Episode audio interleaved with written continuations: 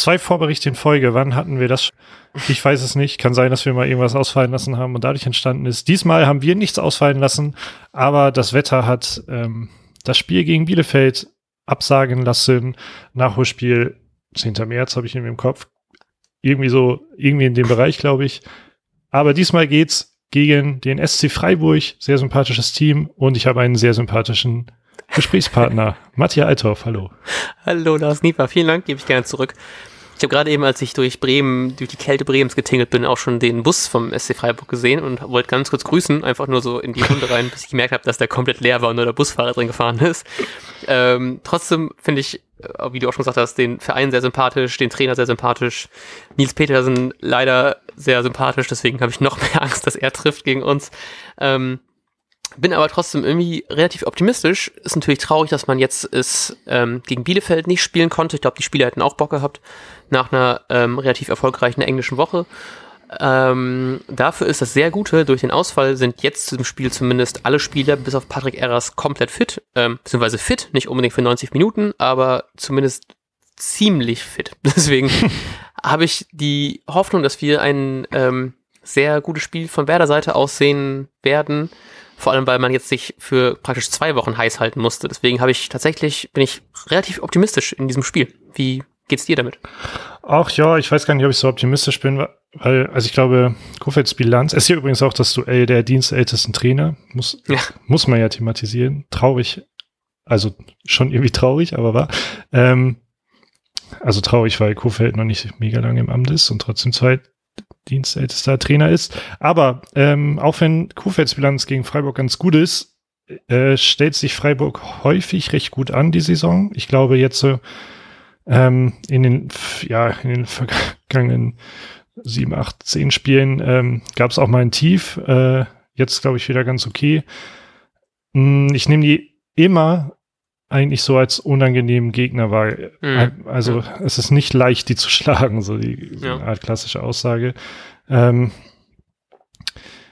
ja, gleichzeitig vergleiche ich sie häufig auch so, vielleicht sind sie so minimal vergleichbar, ähm, spielen, glaube ich, immer gut mit, aber packen es nicht unbedingt immer, ähm, den Gegner dann ja, zu besiegen. Haben jetzt gerade auch frisch 2-1 gegen Dortmund, aber davor auch eben 3-0 gegen Wolfsburg verloren. Ja. Ähm, ja, ich, ich bin sehr, sehr neutral, weder optimistisch noch pessimistisch, was das Spiel angeht. Ich muss bei Freiburg immer an das Spiel, ich glaube, es war irgendwie ein 5 zu 2, 5 zu 3 oder sowas, wo ähm, Thomas Delaney einen Hattrick äh, geschossen hat. Erreicht ja. hat, whatever. Ähm, ist immer mein allererster, immer wenn ich an das Spiel Freiburg-Werder denke, muss ich immer daran denken. Ähm, ja, ich weiß auch nicht, die sind, also ich finde die auch relativ unangenehm. Ich freue mich aber, dass man jetzt auf mal wieder seit langem auf den fast kompletten Kader zurückgreifen kann. Und dass man eventuell auch wieder einen Füllkrug sieht, auf den ich mich halt eben extrem freue, den zu sehen. Es würde mich einen Tick mehr freuen, wenn wir einfach schon direkt 3-0 führen würden zur Halbzeit, dass man ihn jetzt gar nicht bringen muss. Aber natürlich, weiß nicht, ich, ich habe auf jeden Fall Bock nach jetzt so wieder einer Woche Pause, Zwangspause irgendwie, macht es halt eben einfach extrem Spaß und ich bin auf jeden Fall ein bisschen fast schon zu sehr gehypt auf dieses Spiel. Ja, wir haben jetzt ja alle, alle drei ähm, ja, zentralen Stürmer im Kader. Wie ja. sieht deine Aufstellung aus? Erwartest du Füllkrug, Selke, Sargent im Sturm?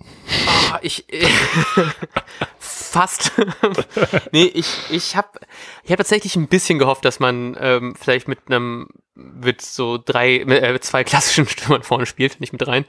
Ähm, ich glaube aber trotzdem, dass äh, Selke und Füllkrug erstmal auf der Bank Platz nehmen müssen. Ich glaube, vorne spielen ähm, Sargent und Rashica und dann mache ich es mal andersrum als sonst und mache mit dem Mittelfeld weiter. Ähm, ich glaube, Mittelfeld werden es Eggestein Möwald, da war nicht ein bisschen schwierig, ob Schmied oder Bittenkurt. Ähm, ich habe mich jetzt einfach mal für Bittenkurt entschieden und dann ist die Abwehrreihe eigentlich die gleiche wie äh, sonst auch. Also mit Gebre Selassie, Velkovic, Toprak, Friedel und ähm, Augustinsson. Ja, sauber. Dann brauche ich noch eine Erinnerung machen und das ist natürlich ähm, Schmied statt Bittenkurt. Ähm, kennt man. Ähm, wer trifft wie häufig? Ähm, also ich Mannschaften. Hoffe, ich hoffe natürlich, dass alle Spieler sehr häufig treffen, äh, von Werder Seite zumindest, aber ich glaube, es wird ein ähm, knappes 2-1 für Werder. Okay, nice. Ähm, habe ich mit gerechnet. Ich habe jetzt in diesem Moment ein 3-2 eingetragen für Werder. Oh, sehr gut. Ich hoffe, diesmal vergesse ich, ähm, vergesse ich nicht bei Kicktip das einzutragen. Ich hatte ja, glaube ich, jetzt schon zwei oder drei Spieltage komplett vergessen. Ich finde das sehr gut, weil ich trage mir es jetzt einfach, während ich rede, ein. Dann kann ich es auf keinen Fall vergessen. Ähm, wir hören uns zum Nachbericht wahrscheinlich am Sonntag irgendwann. Mhm. Und wünschen euch einen wunderbaren Bundesligaspieltag und sagen bis dahin. Ciao, ciao. Bis dann. Und jetzt läuft der Ball.